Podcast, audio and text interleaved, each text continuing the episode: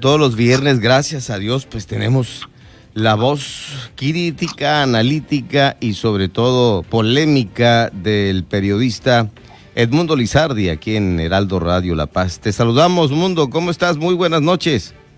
Muy buenas noches, Pedro, y varonil también, ¿no?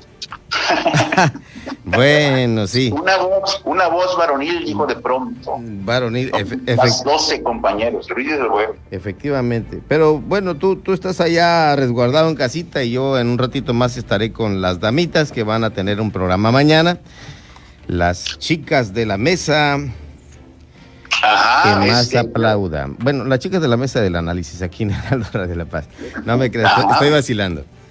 No, qué bien, este, me entero que está por ahí mi amiga Marta del Riego, ¿verdad? Martita del Riego Ruiz, efectivamente.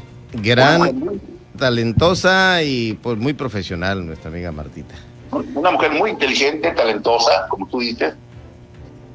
Muy honesta, muy limpia, muy íntegra. Qué bueno, me da mucho gusto que el Heraldo esté abriendo en sus espacios para mujeres de la calidad humana e intelectual eh, con la formación cultural que tiene mi querida amiga Marta, a la que le mando un abrazo.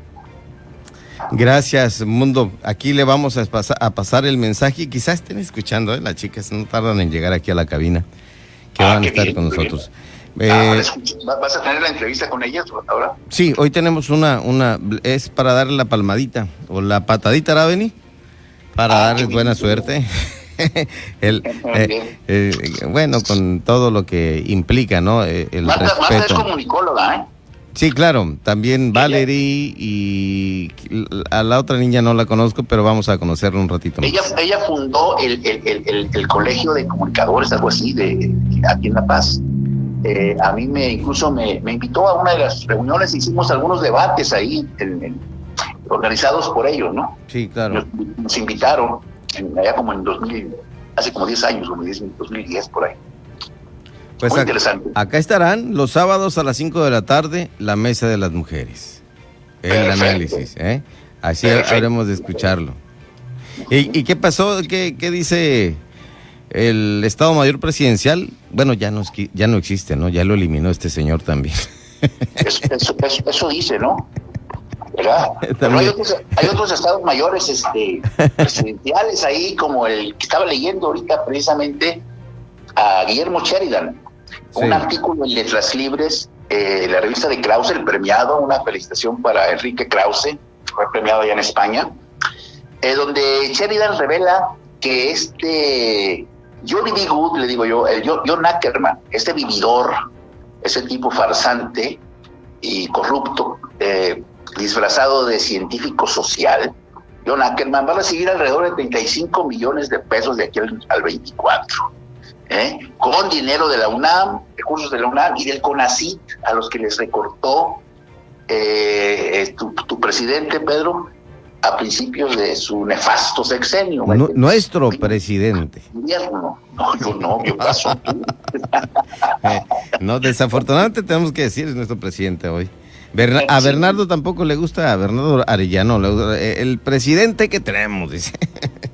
Ah, mira qué bien. No, yo estoy aquí ahorita, dile que estoy aquí en el, bar del Museo Británico, disfrutando de un sabroso whisky y comiéndome un T-bone, ¿verdad? Eh, en, homenaje a, la memoria de, del príncipe consorte Felipe de Edimburgo, que acaba de morir hoy a los 99 años. Fue el que vino, fue el que vino a La Paz cuando el, Alberto Alvarado, el sexenio de Alberto Alvarado. No sé dónde se ubica el lugar donde estás, pero ahí luego me dices. Estoy, estoy este. Eh, fake news. ¿Alguna, alguna, vez, alguna vez estuve ahí en el Museo Británico, me acordé, ¿me entiendes? Ok, sí. Sí, no, una, vieras qué felicidad. Oye, se necesitan vacunas, ya, ya, ya estamos, de, eh, hemos dicho y recalcado, y el gobernador de Baja California Sur, insistente, ¿no? Con la federación, por allá eh, en las eh, clínicas, en, en, los hospitales privados, están requiriendo también de la vacuna contra el COVID-19, pero... la negativa. El señor no quiere. En la mañanera de hoy, de este de tu presidente, te repito, eh, de tu prócer, nuestro prócer, eh, pues quienes no estaban convencidos de la perversidad, del rencor social, del odio que marca cada paso que da eh, este señor en el poder, eh, pues debe haber convencido, digo, a quienes dudaban de esa perversidad. O sea, es ya eh, un espectáculo grotesco y sobre todo de cara al mundo, ¿no? O sea, no oculta su, su odio. Negarle a los médicos del sector privado vacunas que incluso sobraron en Quintana Roo porque enviaron de más, ya que Quintana Roo es un, es un estado eh, con una población muy joven, un promedio de 26 años, estaba viendo el gobernador. Y entonces el gobernador propone que se las den a, los, que se apliquen a los médicos. Eh, que están reclamando, hoy estuvieron ahí eh, frente al Palacio Nacional en la mañanera, ¿no? No los atendió ni los escuchan ni nada. Entonces, no tienen pretextos para no aplicarla, es nada más, son decisiones políticas o de politiquería, como bien dice él, ¿verdad? sobre eh, decisiones que debieran ser tomadas por un consejo de salud, por científicos, eso, en, manos de un Consejo Nacional de Salud debería estar todo ese tipo de decisiones relacionadas con la pandemia, ¿no? Y con otros asuntos también. Exacto, como debe de ser. Y efectivamente, e, este esfuerzo es de todos, por ello el gobernador hace un llamado muy directo a que esto se, se tenga con una buena dirección hacia quienes lo requieren de inmediato. Sí, ese tipo de llamados son muy necesarios de parte de los gobernadores. Qué bueno, ¿no? Eh, qué bueno que, que, lo haga y ojalá lo imiten también los eh, compañeros de la oposición ahí que andan haciendo campaña. ¿verdad? Que destaquen esta clase de, de, insultos, eh, esta clase de, de, negativas, ¿no? Tan siniestras, que las, que las digan, como vino Calderón y las dijo, sobre los niños con cáncer, sobre las la cancelación de los eh, refugios para mujeres violentadas, para eh, etcétera, ¿no? Una, una serie de, programas que se, que se suprimieron, como el Seguro Popular, junto con toda la el dinero que había ahí de reserva para casos de, extremos, ¿no? Es el esfuerzo que hace, como tú dices, cada gobernador, cada representante por su entidad en el esfuerzo, pues, por mantener vacunada a su gente con ah. esta pandemia.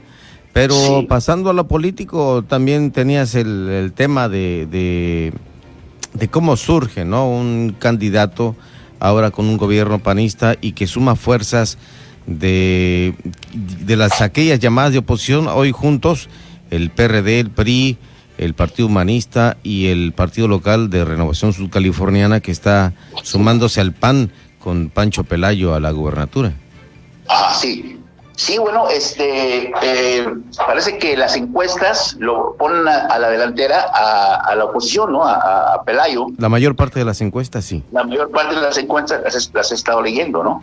Este, creo que ahí el capital político que está en juego y que puede ganar, tiene muchas posibilidades de ganar la elección, es el capital político de Carlos Mendoza Davis, el gobernador, ¿no?